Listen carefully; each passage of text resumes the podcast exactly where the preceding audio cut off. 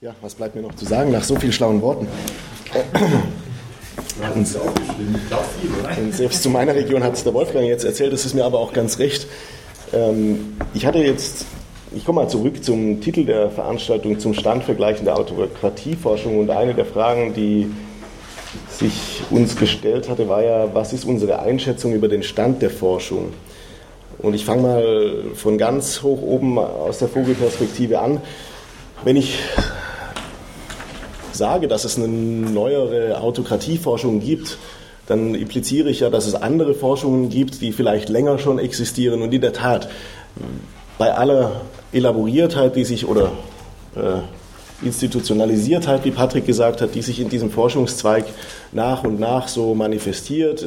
Man sieht das ja auch sehr schön auf Andreas Tabelle, wo wir viele unterschiedliche Ansätze haben. Ob sie alle so unterschiedlich sind, sei dahingestellt viele Dimensionen als, als Untersuchungsgegenstände haben, als mögliche. Bei all dem steckt die Autokratieforschung dennoch in den Kinderschuhen, ähm, wenn man das mal vergleicht mit dem Stand der Demokratieforschung. Und wir sprechen von Autokratieforschung, ohne dass wir auch näher, näher wüssten, was Autokratie nur eigentlich ist, außer der Rest. Wir untersuchen den Rest eben auch ein bisschen.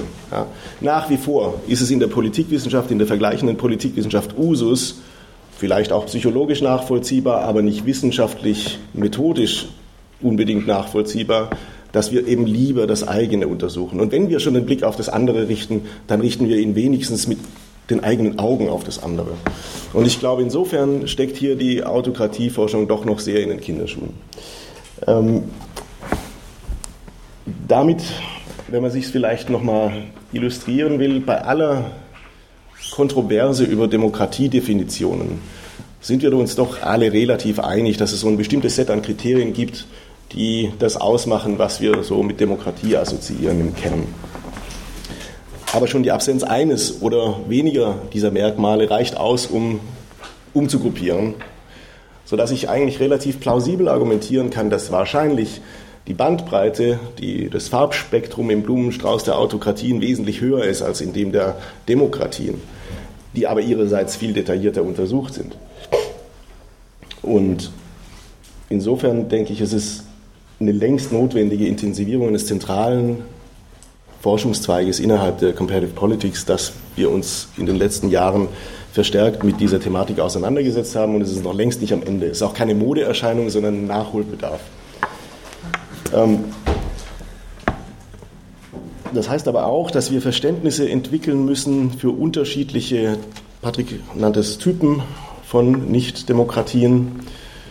Das heißt, uns liegen ganz basale Aufgaben zunächst vor der Haustüre, die wir beackern müssen. Dazu zählt sicher, wenn ich jetzt mal auf ein paar so Herausforderungen eingehen kann, dazu zählt sicher tragfähige Typologien zu basteln.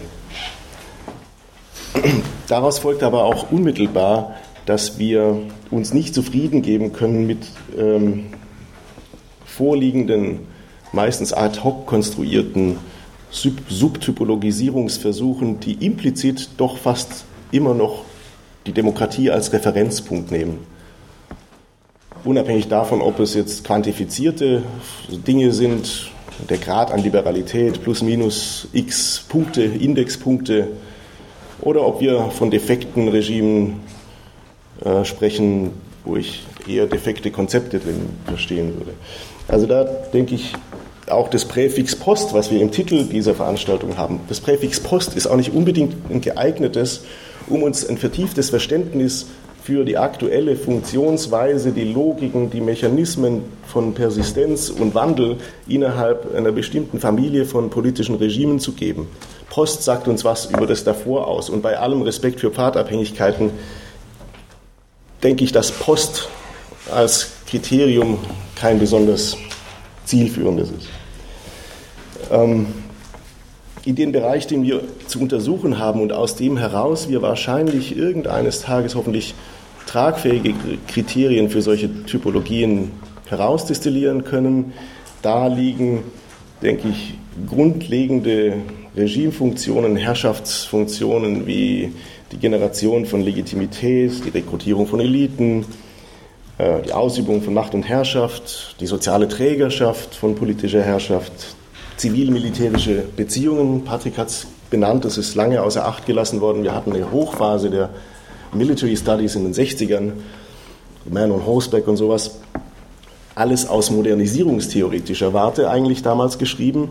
Wir brauchen heute eine Forschung, die unabhängig von unseren westlichen Konzepten der Modernisierungstheorie und ihren Verwandten die Empirie vertiefend untersuchen, die auf die zivil-militärischen, aber auch auf die innergesellschaftlichen und auf die im allgemeineren Sinne State-Society-Relations abheben und die unabhängig vom Grad an Liberalität oder Repression untersuchen, sondern die ihre Natur zu erkennen versuchen. Damit, denke ich, wäre der Autokratieforschung gedient. In dem weiteren Kontext heißt es aber, wir müssen uns emanzipieren in der Autokratieforschung von dem Konzept der Demokratie.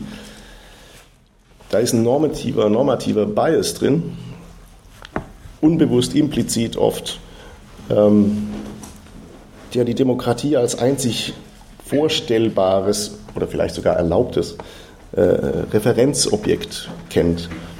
Und äh, davon sollten wir uns, glaube ich, in der wissenschaftlichen Betrachtung lösen, damit der Blick nicht weiter verstellt ist. Ja, wenn ich Mediziner bin und mit immer feineren Instrumenten zum Messen versuche, wie weit wohl der Zustand des Patienten von der vorgestellten idealen Gesundheit entfernt ist, dann hilft mir das nicht unbedingt zu erkennen, was er hat. Die Diagnose habe ich damit noch nicht gestellt. Den Typus habe ich noch nicht gefunden. Die Funktionsweise habe ich damit noch nicht erkannt. Und in dem Punkt würde ich jetzt, auch das sei nur am Rande bemerkt, dir, Patrick, ein bisschen widersprechen, als ich glaube, das ist sehr wohl praxisrelevant und zwar hochpraxisrelevant. Denn nur mit der richtigen Diagnose kann ich dann auch wenn ich denn normative politische, nicht wissenschaftliche, normative politische Ziele verfolge und mich als Wissenschaftler in den Dienst normativer politischer Ziele stellen möchte, als Politikberater, dann bin ich erst auf der Basis der korrekten Diagnose in der Lage, Rezepte auszustellen. Und deswegen denke ich, und da ist, glaube ich, der einzige Unterschied, die Praxisrelevanz ist durchaus gegeben in dieser neueren Autokratieforschung, auch wenn wir uns jetzt heute mit grundsätzlichen Fragen wie Typen, äh, Akteuren, wer sind denn überhaupt die Akteure, was sind die Stakes of Power, was sind die äh, was ist das, äh, die Rolle von Unsicherheit?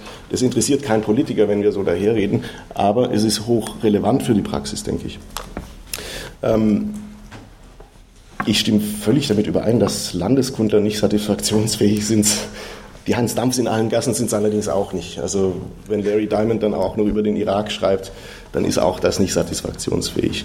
Und natürlich, ähm, da stimmen wir wahrscheinlich alle überein, die, die vergleichende Perspektive ist diejenige, die uns weiterführen wird. Die theoriegeleitete vergleichende Perspektive. Also insofern ist es, denke ich, schon ein, ein Konsens auch, der hier herrscht. Ähm, eine Anmerkung, eine allerletzte Anmerkung noch zu der Frage der der Demokratie als Referenzpunkt, als konzeptionellem Referenzpunkt oder als normativen Referenzpunkt. Mein persönlicher Take auf das, auf das Thema wäre, dass die Tatsache, nicht nur die Tatsache, dass wir die Autokratieforschung über lange Jahre vernachlässigt haben und eigentlich relativ wenig wissen, dass auch das eben in der impliziten Normativität auf unserer Seite geschuldet ist. Ähm, unsere eigene Forschung ist normativ stark prädeterminiert und es schlägt sich nicht nur, aber eben auch in der Autoritarismusforschung nieder. Natürlich haben eigene normative Disponiertheiten von Wissenschaftlern ihre Berechtigung. Wir sind ja auch Menschen. Nur glaube ich, dass sie eben außerwissenschaftliche Faktoren sind und deshalb dem empirischen, aber auch dem konzeptionellen Forschungsprozess eher hinderlich sind, wenn sie auf Forschungsinhalte oder Ergebnisse einwirken oder sich darauf auswirken. So viele vielleicht mal als ersten Punkt. Ich habe zehn Thesen, da habe ich jetzt ein paar wahllos rausgegriffen. Ich stimme natürlich überhaupt nicht überein mit Wolfgangs Analyse der arabischen Welt, aber da können wir ja später vielleicht noch ein bisschen dazu kommen. Okay, vielen Dank.